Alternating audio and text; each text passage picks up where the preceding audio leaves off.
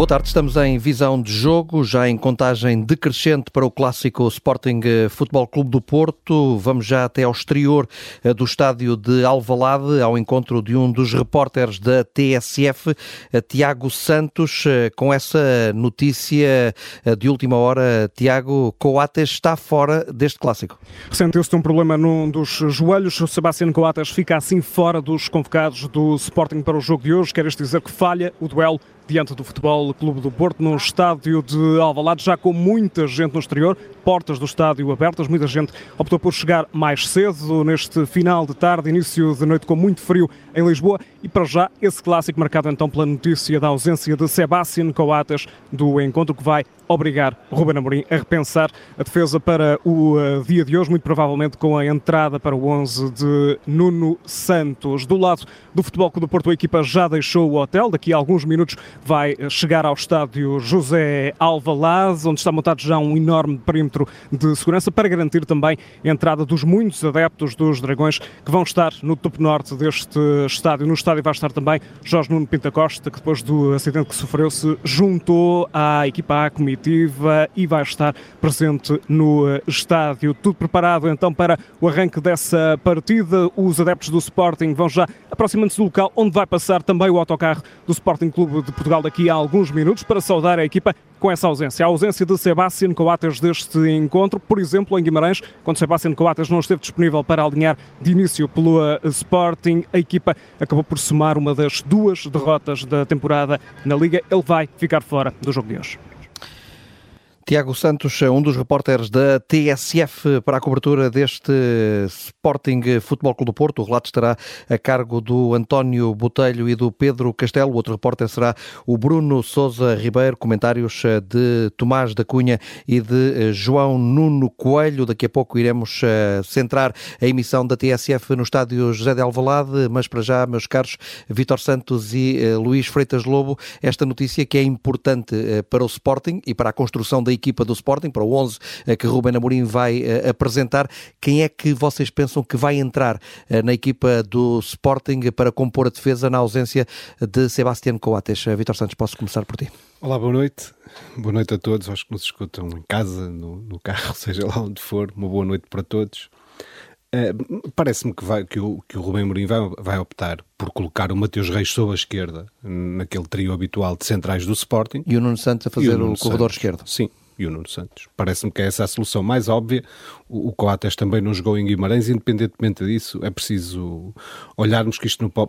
É evidente que o Sporting gostaria hoje de ter o seu capitão, provavelmente uh, ele sentiu-se de uma lesão, Rubem Amorim já teria a expectativa de não poder contar com ele, estas coisas, costuma-se dizer, o segredo é a alma do negócio, eventualmente a equipa já, já vinha sendo preparada assim, mas também, uh, isto eu não quero ser mal interpretado, mas eu, eu, também não gostei dos últimos jogos que o Coates fez. Portanto, atendendo, é evidente que o Sporting fica ali com um problema, embora já vimos outras adaptações a lateral, como por, a, a, central, como por exemplo os Gaio, ainda na primeira parte em Guimarães. Mas não, não correu muito bem. Não correu muito bem. Não tendo o capitão nos jogos destes, é sempre preocupante na perspectiva do Sporting, mas eu não me parece que seja por aqui que o Sporting fica a perder assim tanto. Luís, a defesa do Sporting no que diz respeito ao corredor central, os três defesas centrais, será com Gonçalo Inácio, Diomande e Mateus Reis? Também acreditas nesta solução? Sim, acredito, porque não vejo outro central capaz neste momento de entrar para, para a equipa e manter o mesmo rendimento alto. Eh, porque com a lesão de Santos Juste, eh, não vejo que Eduardo Quaresma ou Neto possam assegurar isso. As opções que o Sporting tem, portanto, é Mateus Reis fazer o lado esquerdo do, do eixo de três centrais, jogar Nuno Santos como lateral esquerdo e na direita entrar Esgaio. Uh, não sei, o Vitor tocava aqui num aspecto que eu acho que é importante, não sei desde quando o Sporting, Ruben Amorim, sabia da ausência de Coates, se é uma coisa de última hora, acredito que não, que já soubesse há mais tempo. A notícia é que só saiu agora, e sabendo há mais tempo, isso levou, portanto, à, à, à recolocação, recolocação, recolocação perdão, do, dos jogadores do, da defesa do Sporting, porque de outra forma acredito que pudesse jogar Jani Catamo na, na direita e, e, jogar o, o Mateus Reis como lateral esquerdo. Portanto, uhum. e nesse sentido ter esta projeção ofensiva. E aqui é... achas que é arriscado jogar Jani Catamo pela direita e Nuno Santos pela esquerda? É isso? Jogar com dois laterais e um deles não ser mais defesa? É esse o teu raciocínio? É o raciocínio do Ruben Amorim sempre. O Sporting apenas tem um flanco de desdobramento ofensivo em termos de, de, laterais. Eh, um deles sobe, o outro tem mais tendência de fechar, eh, também sobe, mas mais em apoios do que em desequilíbrios. Um deles sai em desequilíbrio ofensivo, outro sai em apoio ofensivo. Eh, e o apoio ofensivo tem depois a ver com a transição defensiva para baixar no momento de linha de 4. O outro está com o extremo e acompanha a subida do lateral adversário e só baixa para defesa A5 quando o lateral adversário sobe para, uhum. essa, para essa missão. Portanto, há um flanco de desdobramento ofensivo e há um flanco de contenção defensiva no Sporting. E eu acreditava que no jogo de hoje fosse o direito, o desdobramento ofensivo com o Jani Catamo e o de contenção defensiva, o esquerdo, com o Mateus Reis. Com esta lesão do, do Coates, pode-se uh, inverter esse flanco e ser na direita uh, a fechar o Isgaio e ser na esquerda o, o Nuno Santos uh, a dar essa projeção ofensiva. E assim, quem é que achas que vai, que vai jogar? Qual é a tua ideia? É, é Jani Catami e Nuno Santos? Assim? Não, é, é Isgaio. Ok. Uh, ah, Ricardo Isgaio fazer o papel só, mais, pode, mais conservador? Não, não, não acredito que jogue o Sporting. Pode jogar em alguns jogos, mas não por, por preferência uhum. com dois laterais de desdobramento okay. ofensivo. Certo, certo, certo. Só joga com um de, de desdobramento ofensivo.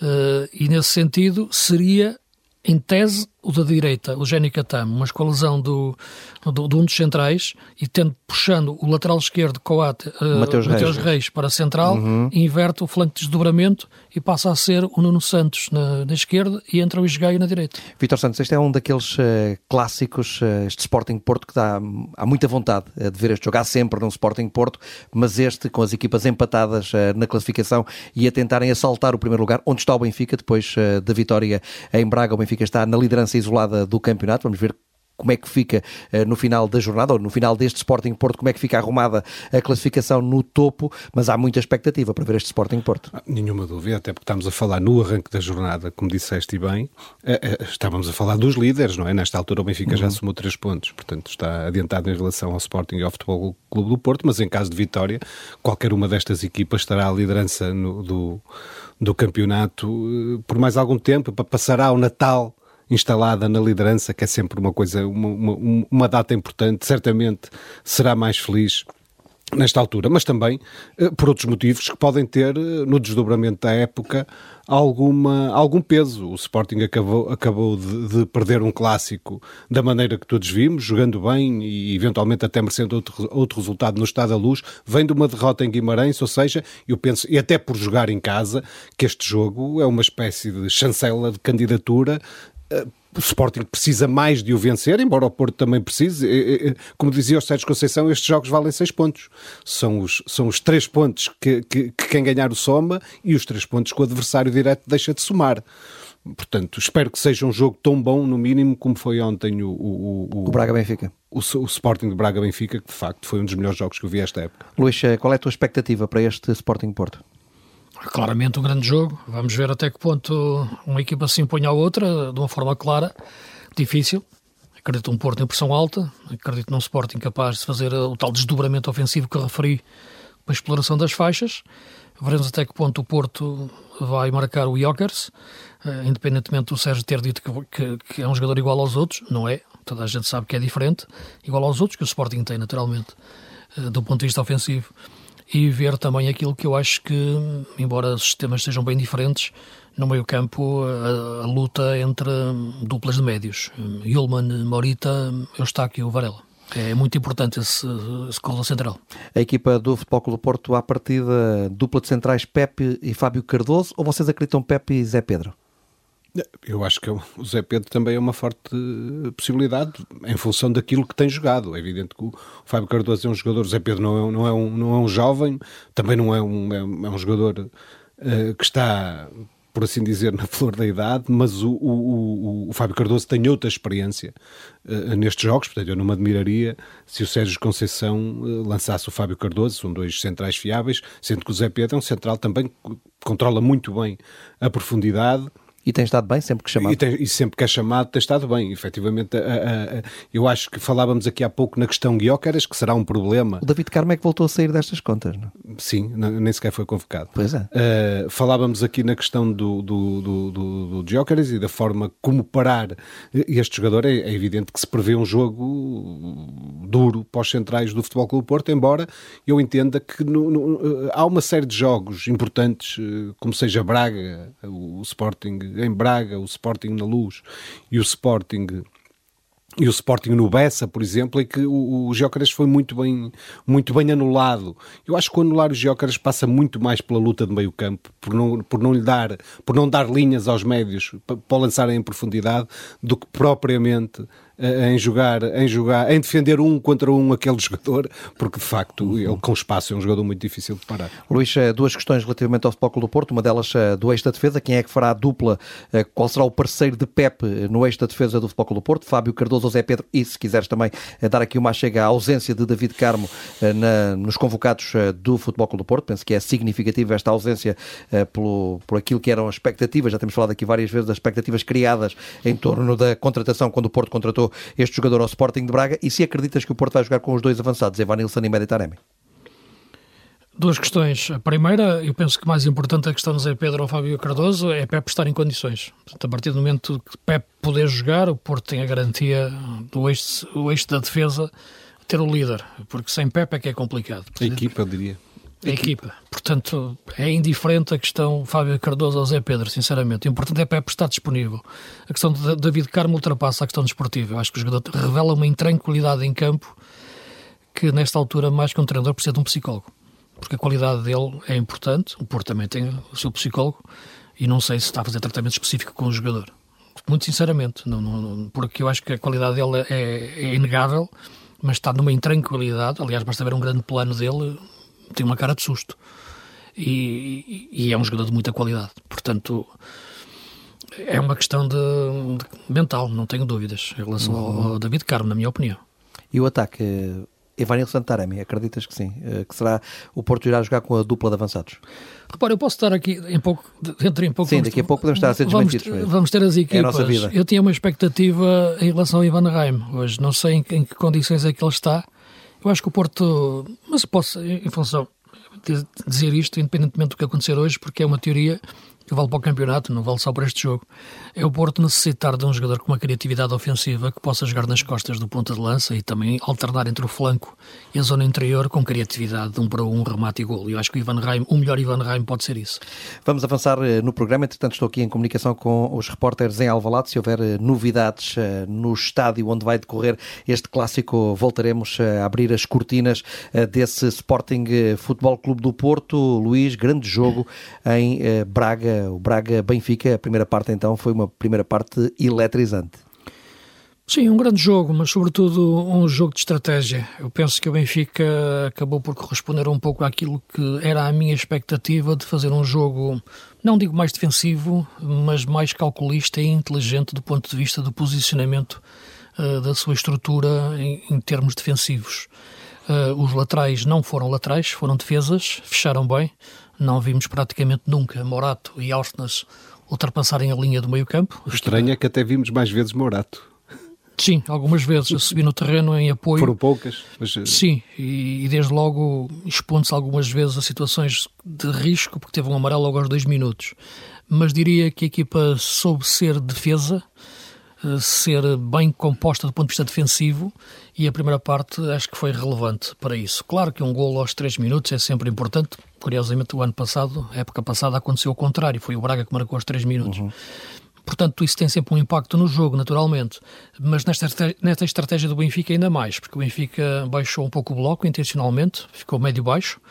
Os defesas uh, estiveram sempre completos na linha de quatro, portanto os laterais foram defesas, Morato e Austin foram defesas para fechar eh, as alas do Braga. O Braga tem um grande ataque. O Morato viu um cartão amarelo muito cedo, mas conseguiu gerir bem sim, essa sim. situação. Sim, foi isso que acabei, e, que acabei de referir. E levou provavelmente com os dois jogadores mais desequilibradores do Braga. Sim, mas uh, uma coisa é levá-los depois de ter subido no terreno e ter que recuperar a posição. Claro.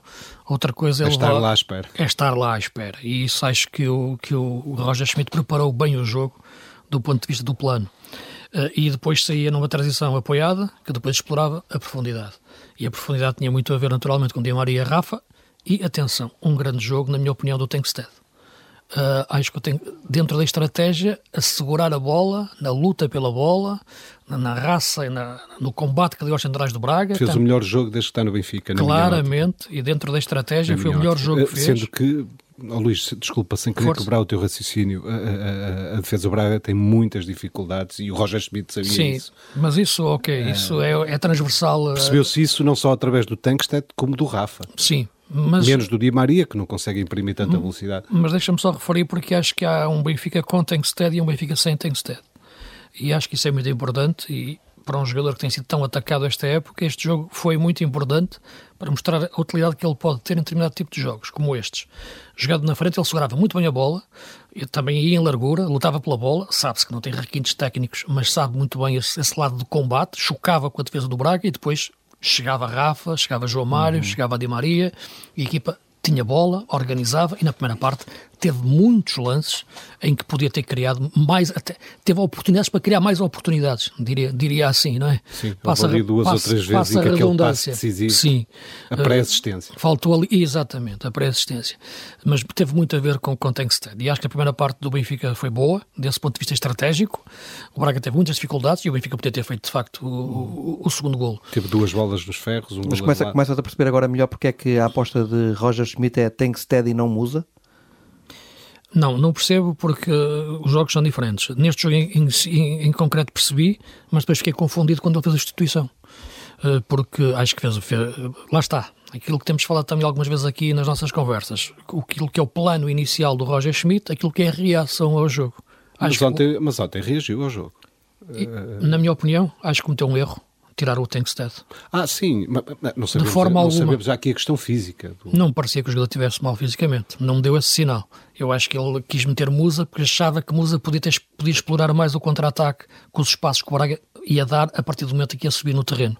Mas a verdade é que o Benfica precisava de um jogador para segurar a bola como, como Tankstead. A partir do momento em que Tankstead sai, que é o minuto 60, o Benfica não volta a criar uma situação de perigo, uh, no sentido de agarrar a bola e depois chegar desde trás o Rafa e o Di Maria. É um erro ter tirado Tankstead.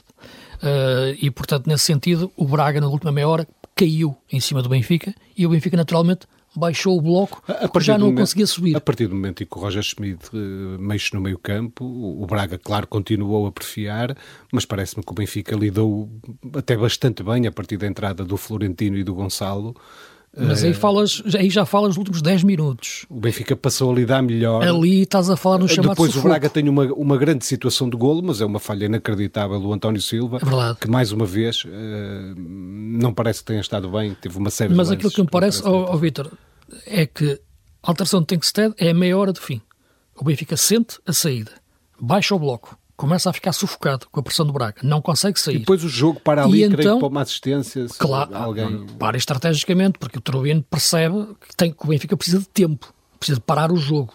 E, portanto, duas assistências que pede, naturalmente, para parar o jogo e aqui para ganhar, ganhar fogo, ganhar cabeça tática, não deixar o ritmo do jogo subir e, portanto, haver indicações. Roger Schmidt faz as substituições depois, a 10 minutos do fim.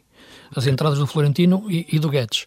Não acho que a equipa melhore muito com isso, fecha mais atrás, mas nem por isso defende melhor. O bloco ainda baixa mais e é quando o Braga pressiona mais, naturalmente, está mais em cima e tem a grande oportunidade do jogo de empatar no remate do, do Banza, que é uma boa defesa do, do Turbino. Esperava mais Braga, desde o início.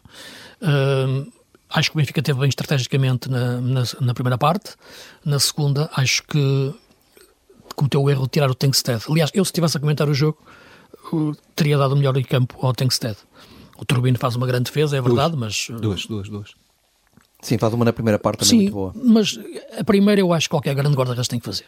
Eh, porque é um bom remate do, do Jaló, é esse que estás a falar, não é? Sim, sim. De fora da área, ele vai lá buscá-la bem.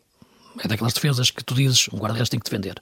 A outra é uma defesa de gol feito. A do, a do, a do, a do Banza. É daquelas, Banza remata muito bem, Muito bem, é, muito daquela, bem. é daquelas em que o guarda-redes está, tinha que vai, está, espera que vá para um lado e sim, vai sim. buscar lá outro com a ponta sim, do pé. É daquelas que valem pontos, é daquelas que tu dizes se a bola tivesse entrado, ninguém ia apontar nada claro. ao guarda-redes. Se a do Jaló tivesse entrado, eras capaz de ter dito, ele tinha, tinha, tinha que fazer mais, mais alguma coisa. Pronto. É, é, por aí.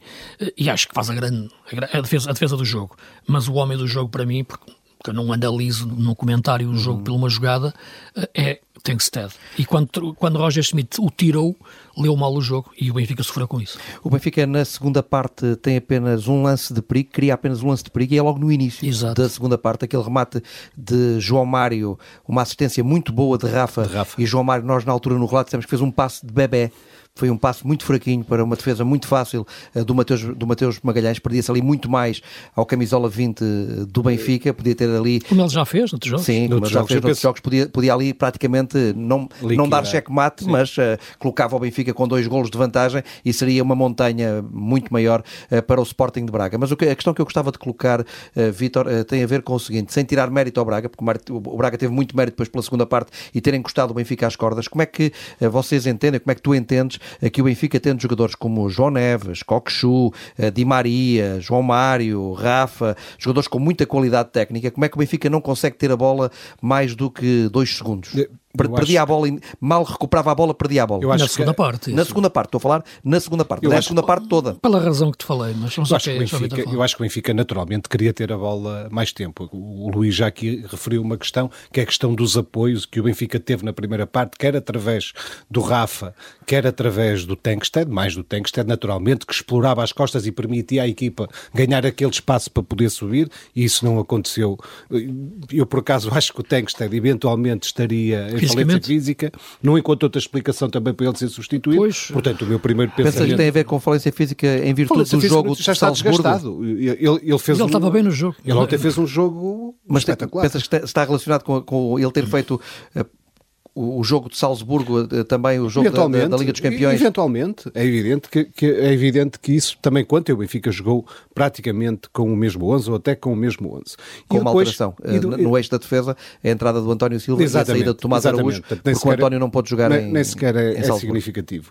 Uh, e acho que também há aqui o lado estratégico, porque o Benfica, se repararmos, os médios do Benfica, os médios que jogam no centro do Benfica, o Coxo e o João Neves são jogadores que nós estamos habituados a vê-los a pisar outros terrenos, que ontem nunca pisaram. Uhum. Portanto, tem que haver aqui o lado estratégico. Exatamente. Eles nunca, nunca se disposicionaram. Principalmente é o Coxo, até se viu num ou outro lance, que até foi o que arriscou mais, eh, eh, num, num, outro lance, a preocupação de retomar o lugar, porque sabemos, o jogo, conhecemos bem o jogo interior do Braga, não foi por acaso que ontem o Ricardo Horta esteve tão desaparecido a zona onde ele costuma fazer a diferença teve muito povoada, ele procurou outros terrenos e a defesa do Benfica foi sempre muito sólida. Efetivamente, nós temos que perceber que jogando com Orsnes cada vez, quer dizer, Orsnes começou por ser um, um, problema jogando a lateral, já percebemos nesta altura que deixou de ser um problema jogando a lateral. Está é um jogador que tem essa capacidade, está definitivamente adaptado à, à, à opção. Jogando, tão encostados atrás, com um jogador tão forte como é o Morato, que dentro do que se lhe pediu ontem fez um grande jogo, um grande jogo. Porque eh, quem apareceu na zona dele foi o Bruma e o Álvaro de Jaló. E mesmo assim criaram alguns problemas. Mas eu, em, em função de. Vejo sempre todos os jogos do Braga, o Braga criou mais problemas a todas as equipas. Isso também não é por acaso, não foi por não tentar. O Benfica fez um grande jogo. E a estratégia correu bem. Naturalmente que no fim estaríamos a falar aqui de uma coisa diferente. Fez um grande jogo, mas, ó Vitor, não, não ficas surpreendido pelo Benfica na segunda parte não conseguir ter bola? Fico surpreendido e nós já aqui dissecamos as razões pelas quais não teve bola. Mas houve ali um lado estratégico uhum. que, o, que um plano estratégico que, o, que Roger Schmidt naturalmente delineou e que a equipa foi seguindo em função do resultado. Na verdade, o Benfica podia, percebemos, o Braga também podia ter marcado, o Benfica também podia ter marcado na primeira parte e Sim. até na segunda. Uhum. Mesmo o Benfica, mais do que ter a bola, queria controlar onde é que a bola estava. Onde é que a bola estava. E, portanto, não, não agora levou a recuar demasiado a equipa sim, sim. na parte final, pelas razões que, que mas, mas, mas se repararmos, a, a, a grande oportunidade do Braga naquela ponta final são 10, 15 minutos, mais os descontos. O Braga tem uma grande oportunidade e resulta de um erro individual do António Silva. Uma, leu mal o lance, posicionou-se mal, saltou a bola, passou por cima da cabeça e o Banza aproveitou. Sim, também penso que Artur Jorge acaba por aqui. Uh, não digo que tenha mexido tarde, porque eu acho que ele fica ali na, na, na, expectativa, porque a equipa estava a crescer, de facto, ali na última meia hora. Abel Ruiz entra já Sim. perto do minuto 80. Ele faz logo uma alteração na primeira parte, não é? Sim, aí sim. A e essa, do Salazar e a entrada e do essa alteração que contribuiu para dar Muito, outra solidez. Sem dúvida, a equipa teve e, e, e para imprimir outro ritmo, sobretudo. Sim, sim, outra, outra pressão, outra saída da pressão, pressão e saída da pressão. Vocês notaram muito a ausência do Almusrati? Eu noto, porque eu acho que ele tem de facto uma, uma geometria de passe que é muito importante desde trás. Ontem teria sido um jogador importantíssimo. É verdade que o Benfica também não tem o Alexander Bá, não tem o David certo, Neres também. Mas é diferente, certo, ali, também no tem meio, baixas ali, ali no meio é diferente. Uhum. Sim. Não, o Benfica não tem baixas no meio campo, mas sim. Não, no meio campo não. Estou a dizer que tem baixas, uh, um extremo e um lateral. É como o João costuma dizer, é o coração e o cérebro tudo junto ali da equipa no meio. O, o que eu acho é que com o Almos Gato o Benfica teria outra dificuldade uh, depois de passar a primeira linha de pressão. É o que me parece. Até é um nem sei se, se, melhor. se Almusrati tivesse jogado, não sei se a dupla de médios do Benfica seria João Neves e Coquechou. Não sei se Florentino face à presença de Almusrati, se não, Roger Schmidt não, não, não optaria por Florentino. Penso que jogaria não. mesmo. Eu, eu, uh, por aquilo que vi das substituições que o Roger Schmidt fez, uh, acho que ele seguiu, seguiu, bem aquilo que a equipa precisava. Jogou com, a certa altura passou a jogar com três médios, foi algo que utilizou no início da época passada, começámos a ver a ser testado e depois perdeu essa, perdeu essa matriz. E eu acho que pode ser uma solução para o Benfica uh, em jogos mais difíceis. Naturalmente, nós temos que enquadrar este jogo no facto da equipa do Benfica uh, ser uma equipa que se sente muito confortável quando o adversário eh, tenta dividir o jogo. Foi o que aconteceu. Se, tu, se nós repararmos, o Benfica teve muitas dificuldades com o Desportivo Chaves, teve muitas dificuldades com o Casa Pia, teve muitas dificuldades com o Farense. Com o Moreirense com o Moreirense. Com o Farense, penso que nem São equipas isso. que tentam. O Farense Benfica criou muitas. Sim, sim, sim com o Farense não. Com o problema do Benfica com o Farense foi outro. Correto, correto. Corretíssimo. Foi, foi a finalização. Claro. Porque provavelmente foi o jogo esta época em que o Benfica criou mais situações uhum, uhum. de golo. Mas às vezes tem problemas contra equipas que jogam num, num bloco baixo porque não tem aquele espaço para jogar e o Braga divide o jogo. Não há de ser por acaso. Não tem aquele Benfica... espaço para jogar e, e, e, e, está a jogar com laterais eh, que não são laterais e não tem extremos. O Benfica não joga, eh, o Di Maria não é o extremo que já foi, quando Sim, tinha 20 claro e tal anos não, e passou pelo claro Benfica, e o João Mário também é um jogador que procura muito corredor central. Sim, mas o, o, o, o, Rafa, enfim, o Rafa com alguma liberdade. Só que o Rafa está a jogar pelo meio, não é? Sim, está o Rafa a jogar, está a jogar meio, mas, mas, nas costas do ponta de lança. Está a jogar pelo meio, mas também aparece nas alas, também, está a jogar com também. liberdade. Sim está a jogar com liberdade. Portanto, eu acho que é o tipo de jogo, e não é por acaso, dizia eu, que o Benfica, chegamos a esta altura da época, portanto, isto é um, uma espécie de ciclo, uh, uh, os, os, jogos contra os, os, os, os, três competidores pelo título. O Benfica ganhou. Encerrou agora, o Benfica ganhou-os todos, e até ganhou duas vezes ao Futebol Clube Exatamente. Não há de ser por acaso Benfica que ganhou os quatro jogos grandes. Exatamente. Não há de ser por acaso que isto acontece. Acontece porque, efetivamente, a equipa dá-se bem com, com, com adversários que dividem o jogo também, e, e, para além do mérito, não é individual, ainda ontem vimos um jogador, ainda há pouco falámos aqui do, do, do, do gol que o João Mário falhou, que, hum, na zona onde ele costuma finalizar tão bem, fez, o João Mário fez um jogo espetacular, se calhar também fez dos melhores jogos. Eu, para mim, quem, quem está a fazer jogos muito bons e subiu muito de rendimento foi o Di Maria. O Di Maria, penso que está em grande forma. Sim, mas, mas Gostei Sim. muito de Di Maria com o Forense, gostei muito de Di Maria em Salzburgo e gostei muito de Di Maria ontem. Eu, ontem, ontem, sim. Por exemplo, também. gostei mais de Di Maria que de João Mário ontem. Ah, eu não gostei mais do João Mário, mas isso também é uma questão da forma como, da leitura que fazemos ao jogo. Eu acho que o Di Maria ontem tem uma grande jogada, esteve sempre muito, muito presente, viu, viu, viu com a preocupação de retomar o lugar para defender. Portanto, eu parece-me que de facto o Benfica perigosíssimo um... na bola parada sempre muito perigoso Cantos, na bola parada livres. e tem aquele lance genial que mete a bola que mete a bola na barra mas também acabou muito cedo e ontem o Roger Schmidt bem e mesmo outra bola que vai ao poste é um livre de Di Maria. Sim sim. Que depois Otamendi divide. não é, um canto é um canto. Penso que é um livre de Di Maria depois Bom, a bola, a bola bate em Otamendi e uh, vai ao poste uh, da baliza do, do Mateus Magalhães. Não é? exatamente, exatamente. Criou sempre ali lances uh, de muito perigo, também na bola parada. O Angel Di Maria é um jogador também me surpreendeu, Luís, que o Arthur Jorge não tenha lançado, porque eu penso que este jogador poderia ter o GPS para chegar com êxito à baliza Pizzi. do Benfica, que foi Pizzi. Sim, era possível.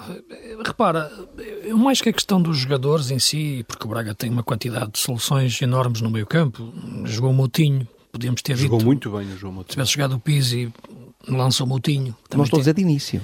Estou a dizer, nas substituições, fiquei surpreendido que ele não tivesse ah, lançado okay. o Pizzi uh, no momento final do jogo, ali a 15 minutos do final do jogo, porque o Pizzi tem muitas vantagens. Sim. Para já é um jogador que assiste muito bem. As tabelas, Aquele, as tabelas, curto, a meia distância, finaliza bem. Sim. É um Sim, que eu estava à espera que o Arthur Jorge lançasse. Não, estou de acordo contigo. Eu há pouco estava, estava a falar, depois meteu-se outro tema pelo meio, dentro do, do mesmo tema do jogo, que foi a forma como o Braga procurou reagir ao jogo. Estava a falar a entrada tardia do, do Abel Ruiz, mas aí já seria num, num um sistema eventualmente diferente de, de, dois homens na frente de ataque ou dois pontas de lança. Época passada, aliás, essa questão foi colocada um pouco ao Arthur Jorge e o Braga surpreendeu o Benfica quando mudou o sistema para 4-3-3 e jogou com três médios. O Braga tem jogado com três médios todos os jogos da Liga dos Campeões, com o Nápoles e com, com, com o Real Madrid, porque encontra um adversário que reconhece que é mais forte e quer encher melhor o meio-campo. Quando o Benfica não fez isso, ao contrário da época passada. Eh, na altura era com o Uros Racites, mas o princípio tático é, é o mesmo. Eh, não sei se não devia ter feito ontem isso no, no jogo com, com, com o Benfica. Uh, não tornaria a equipa mais defensiva, tornaria a equipa mais equilibrada e talvez mais perigosa taticamente, no sentido de conseguir controlar o meio-campo e impedir este jogo de estratégia do Benfica, isto é, atrair o Benfica, para o Benfica sair. Porque aquilo que o Vitor tocava no aspecto é que ontem vimos um João Neves, talvez o João Neves de espaço mais curto que já vimos até agora. O João Neves é um jogador que costuma sair muito para o jogo, não saiu. O Cockchu às vezes saía, é verdade, mas mal perdia a bola, a preocupação era de facto de, de saber perdê-la, não é perder em situações de risco e rapidamente voltava atrás. Eu penso que de facto a questão dos três médios do, do Braga, e sim, colocando nomes próprios à, à ideia, podia ser com Pizzi, sim. Não admito, como plano inicial, mas como plano de reação ao jogo, porque era por ali. Eu uhum. acho que, que, não conseguindo o Braga desequilibrar nas faixas, tinha que ganhar o corredor central. Não ganhando o corredor central, nenhuma equipa consegue ganhar um jogo. É impossível. E, e nesse sentido, acho que o Benfica teve sempre a inteligência e também há que dizer um pouco de humildade tática uhum. para jogar em Braga desta maneira. E acho que isso é um sinal de inteligência como abordou o jogo. Acho que depois, como já referi, não mexeu da melhor forma durante o jogo. Principalmente na questão do Tankstead, não é? Sim, para mim parece-me claro isso.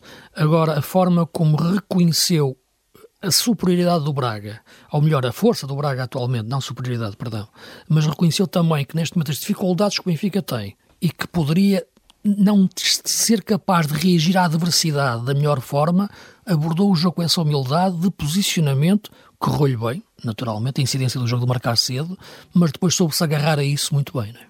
Falaste aí de um jogador que eu acho que fez um bom jogo e uh, um jogo mais a ir ao encontro daquilo que o Roger Schmidt pretende dele, nomeadamente em termos de agressividade no meio campo, quando a equipa do Benfica não tem a bola, na procura da recuperação da bola, que foi o, o turco Kokshu. Eu acho que o Kokshu fez um jogo mais próximo daquilo que o Roger Schmidt quer do Kokshu. Mais próximo, sobretudo, daquilo que o meio campo do Benfica precisa. Isso. E precisava Porque, neste jogo. Sim, e neste jogo, sobretudo, depois claro. estava a jogar contra o Sporting de Braga. Porquê? Porque se houve deficiência que nós apontámos aqui ao Kokshu, que é um bom jogador, não há dúvida nenhuma, foi precisamente essa capacidade de pressionar os médios adversários que lhe aparecem pela frente, a capacidade de, de roubar bola e de ocupar bem os espaços. Ontem, o Coxu conseguiu ser esse jogador que o Benfica precisa. É evidente que não, não podemos comparar. Eu, nós falamos aqui tantas vezes, pois nós fomos olhar para aquilo que fazia o, o Enzo Fernandes, não é? que era um jogador ficava muito confortável a jogar naquela posição, eventualmente na vocação atacante o Cockchu tem isso, aliás ontem a, a, a, capacidade que ele tem de raciocinar rapidamente, perceber a, a movimentação do Tankstead uh, após o passo do João Mário e meter a bola imediatamente para ele ficar em zona de finalização, é, isso não, não, não, são, não é propriamente fácil nem está ao alcance de todos os jogadores. Se ele consegue acrescentar isso a uma capacidade defensiva de posicionamento, é evidente que se torna rapidamente naquilo que o Roger Schmidt precisa para aquele meio campo. Entretanto, o autocarro do Futebol Clube do Porto já chegou ao estádio José Alvalade, o autocarro do Sporting eh, ainda não, ou seja, a equipa do Porto já está no estádio, o Sporting eh, está a caminho eh, do estádio José de Alvalade. Luís, o Benfica ganhou aqui dois jogos muito importantes, o jogo da Liga dos Campeões, que permitiu ao Benfica não ficar fora das competições europeias e ficar a jogar na Liga Europa, e já vamos falar também do sorteio da Liga Europa e do sorteio da Liga dos Campeões na reta final final deste visão de jogo, mas essa vitória muito importante em Salzburgo, eh, com um golo de Artur Cabral, muito festejado eh, pelo ponta de lança brasileiro, e eh, esta vitória em Braga. Portanto, duas vitórias, uma, uma na, na competição europeia, outra no campeonato, muito importantes para o Benfica e para Roger Schmidt. E lá está, com planos de jogo completamente diferentes. O sistema pode ser o mesmo, mas as formas de jogar e de abordar claro. os jogos Sim. foram completamente diferentes, e acho que isso é que é, é ter marca de treinador no, nos jogos eu penso que, que o Benfica entrou bem em Salzburgo, acho que o Benfica é melhor que o Salzburgo. A, a, anomalia foi o jogo em casa, não foi este jogo na Áustria, embora, claro, a forma como acabou o jogo uh, é romanceada pela forma até fantástica como concluiu o Artur Cabral uhum. de, de calcanhar. Portanto, a jogada é bem feita, a finalização é exatamente de um jogador de calcanhar na Áustria, já é um clássico. Já é um clássico, sem dúvida nenhuma. Embora vamos para as proporções claro. disso. Uma coisa é a final da Champions. Não deixa de ser curioso, no mesmo país e uma equipa portuguesa a ganhar com um gol de calcanhar. Sem dúvida. Embora, repito, claro. uma coisa é uma final da Champions, claro. outra coisa é um jogo de uma fase de grupos da, da Liga dos Campeões. Agora, uh, os grandes jogadores têm muito este tipo de, de, reações, sabes? Os grandes jogadores temperamentais, e há muitos que são personagens fascinantes. O Artur Cabral, não sei como é que é a cabeça dele, mas não deve ser uma coisa muito fácil de, de decifrar. Uh, entre aquela reação que ele teve na, na garagem uh, e o gesto técnico que teve no relevado, mediaram é, dois dias. É? Eu acho que as duas ele coisas. desculpa da, da, reação que teve na garagem. Não é questão de desculpar, é questão de, de esse lado Deus diabo, amar e odiar que o futebol é tão bonito, eh, em tão pouco tempo as coisas invertem-se. E só estes jogadores é que são capazes de fazer estas coisas, ter aqueles atos completamente impensáveis que ele teve ali na, na garagem com a família, com os adeptos a insultar e, uhum. e sai aquilo, e depois, passados dois dias, entra a dois minutos do fim e com uma facilidade tremenda. Ali, ali podia tentar finalizar, virado ao contrário, uh, querer rodar rapidamente e sair um pontapé por cima da barra. Não, finaliza da forma mais difícil, uhum. mas que para ele. Faz uma pirueta, acerta de calcanhar na bola e marca Para ele, com a cabeça dele, que enfim, que só ele é que sabe o que está lá dentro, né? que deve ser ali uma, uma série de turbinas e, e confusões e anilhas. É? Aquilo deve ser uma Sim, confusão. Uh, não, mas o que estás a perceber o que eu quero dizer? Uhum. Não, não é, estes, entrar na cabeça destes jogadores não é fácil, porque a qualidade dele está lá. Para não sair, a razão, não, não vou encontrá-la a fazer exercício de treino. Finaliza de calcanhar. E, portanto, ali daquela forma, como quem diz, não é? É quase como responder aos adeptos outra vez, na, como se fosse na garagem, mas agora respondeu dentro do campo de calcanhar. Não fazendo aquele gesto obsceno, mas fazendo um gesto quase obsceno para o guarda-redes. Estás a perceber? O guarda-redes tem família também. E, e, faz-lhe um golo de calcanhar. Portanto, são estes jogadores é que fazem isto, estes loucos. Estás a perceber? E ontem, quando entrou o Musa, eu pensei, ele deve ter metido o Cabral. Epá, tens, tens que capitalizar um jogador que está com, este, com, este, com, este, com, com, com, esta confiança toda, depois de ter feito um gol de calcanhar. E que já tinha sido tão feliz ali na pedreira. No jogo seguinte. Com a camisola da Fiorentina. No jogo seguinte. Dois gols. Dois gols. No jogo seguinte, pode não jogar de início, acho que não jogou bem de início, porque tem que fez um grande jogo e foi uma boa aposta. Mas quando ele mete o Musa, eu pensei, isto era o jogo para meter o Cabral. Depois do jogo que ele tem feito, depois do gol que ele marcou, ele está com tudo para entrar. E é até um bom jogador na profundidade, eh, naquele espaço, ou naquele momento. Não sei.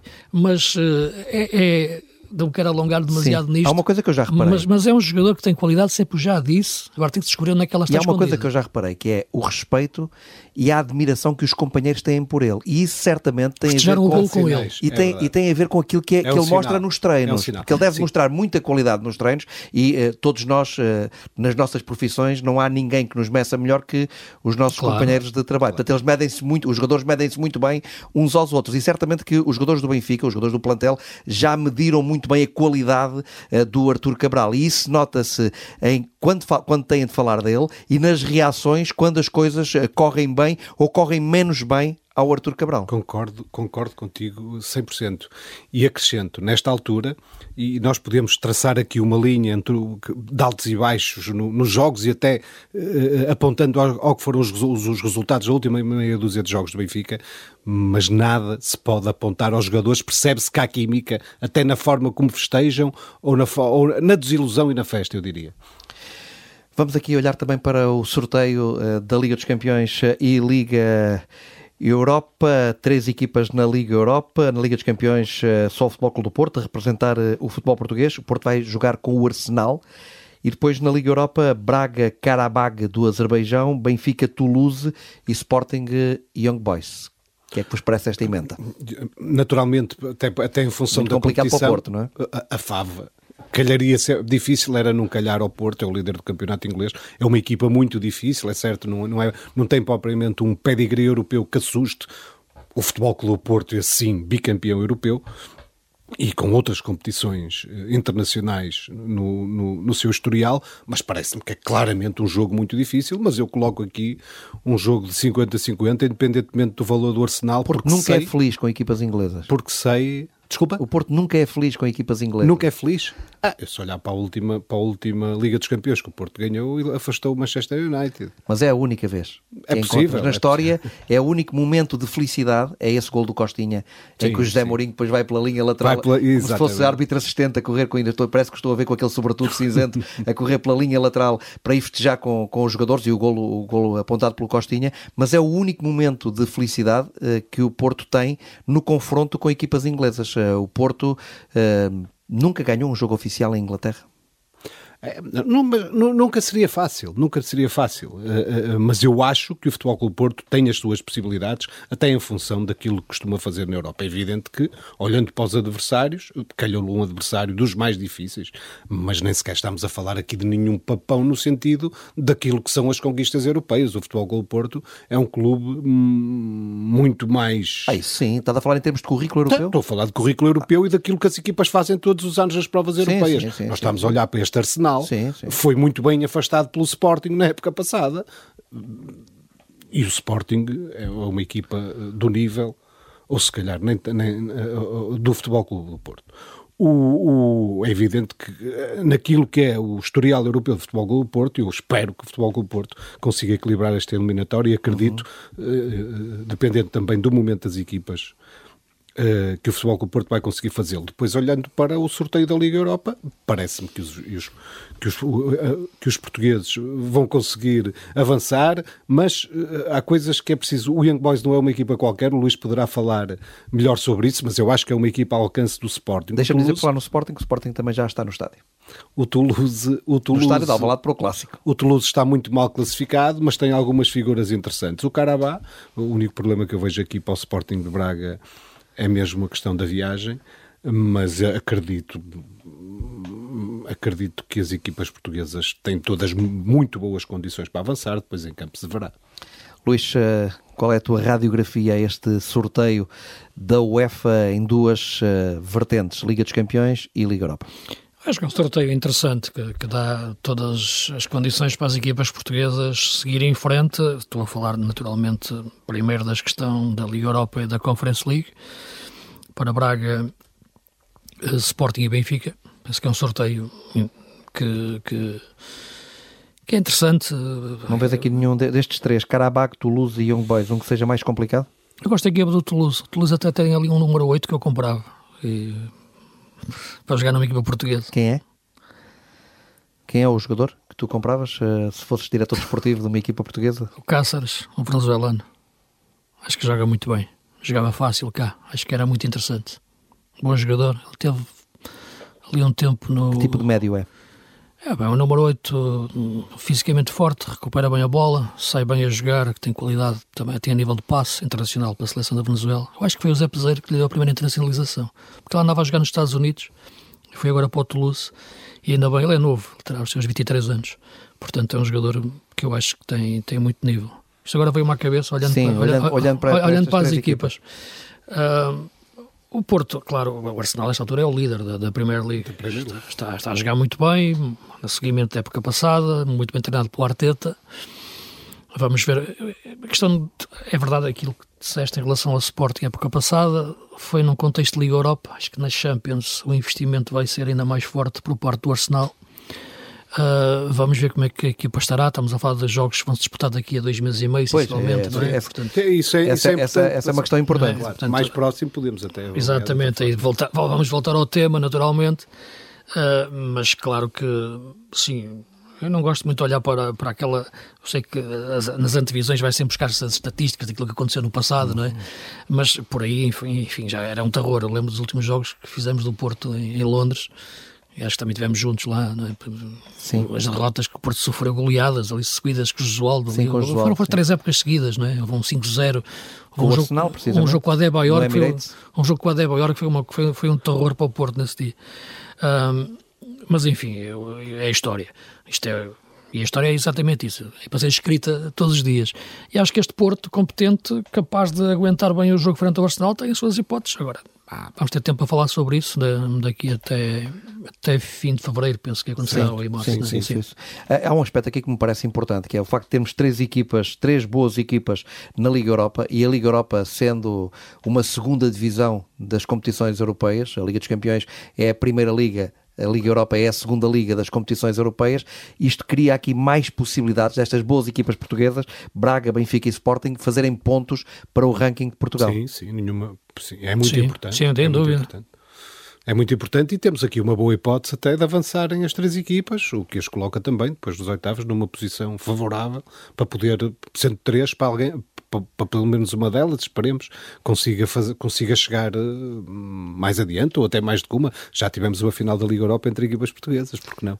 Meus caros, está feito o aquecimento eh, deste clássico que vai começar do futebol português, deste Sporting eh, Futebol Clube do Porto, é que todos nós queremos muito ver, mas o Vítor Santos ainda quer dizer qualquer coisa. Eu só queria desejar bom Natal ah, pois é. A toda esta imensa comunidade. Porque quando regressarmos ouve... aqui, já, aliás, aproveito para dizer que nos, nas próximas duas segundas-feiras não há visão de jogo, porque eh, na próxima segunda-feira é dia 25 de dezembro, portanto é dia de Natal, e na outra segunda-feira é dia 1 de janeiro, que é dia de Ano Novo. Então, portanto, só, só regressaremos no dia 8 eh, de janeiro. Então, também uma boa passagem de ano para todos, porque é uma comunidade muito significativa, muito importante. Nós gostamos todos muito deles e recebemos todos creio que posso, porque sei que é assim. E deixa-me dizer, porque agora, agora não há tempo para isso e seria aqui uh, exaustivo estar aqui a ler eh, tantas mensagens simpáticas uh, no final do ano Era que nos enviaram de pessoas que ouvem o podcast do Visão de Jogo e que têm o podcast do Visão de Jogo como mais uh, ouvido dos podcasts que naturalmente cada um ouve e chegaram-nos mensagens, muita gente até fora de, de, Portugal, que ouve o Visão de Jogo e que queriam que nós referenciássemos aqui o nome deles, mas é tanta gente que sabemos ter tempo. depois, pelo menos escolher duas ou três uh, das mensagens que me parecem mais completas, digamos assim, com respeito por todas as mensagens que nos enviaram e destacar aqui, depois fica essa promessa de destacarmos aqui duas ou três ou quatro mensagens uh, de tantas mensagens que nos chegaram. A importância que têm programas e rádios como a TSF e jornais como o Jogo ou como o JN são órgãos de comunicação e formas de comunicar e de aproximar as pessoas que são património histórico do nosso país e daquilo que é as pessoas, a memória e o futuro. Sem isso, nunca seremos nada. E vamos então para o clássico em Alvalade, esse Sporting eh, Futebol Clube do Porto. Vou deixar a emissão eh, com o Mário Fernando, vai ser dele a coordenação em Alvalade, o relato do António Botelho e do Pedro Castelo, a reportagem será do Bruno Sousa Ribeiro, do Tiago Santos, e os comentários do Tomás da Cunha e aqui nos estúdios do Porto também eh, do João Nuno Coelho. Deixo a bola com o Mário Fernando e você já sabe, quando regressarmos no dia 8 de janeiro para mais um Visão de Jogo, você já sabe que não chega a olhar para o jogo, é fundamental ver o jogo. Um bom Natal, um bom clássico e nós eh, voltamos a ouvir-nos em termos de visão de jogo em janeiro de 2024.